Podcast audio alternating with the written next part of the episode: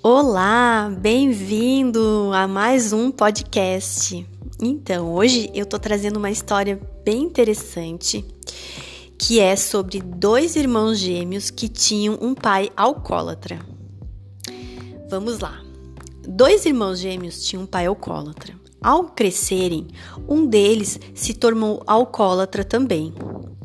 Quando lhes perguntaram o que tinha levado ao álcool, ele respondeu: O meu pai me deu mau exemplo. O outro, gêmeo, também cresceu e jamais se deixou dominar pelo álcool.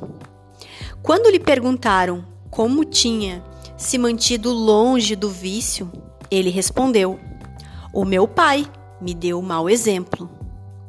Os dois tinham o mesmo sangue, a mesma cara, o mesmo pai, a mesma idade, a mesma criação, o mesmo exemplo, os mesmos problemas, mas não fizeram as mesmas escolhas pessoais. Um escolheu ser vítima e o outro escolheu ser livre. Pois então, eu trago essa história para te fazer uma pergunta. Como que você está se fazendo nessa vida?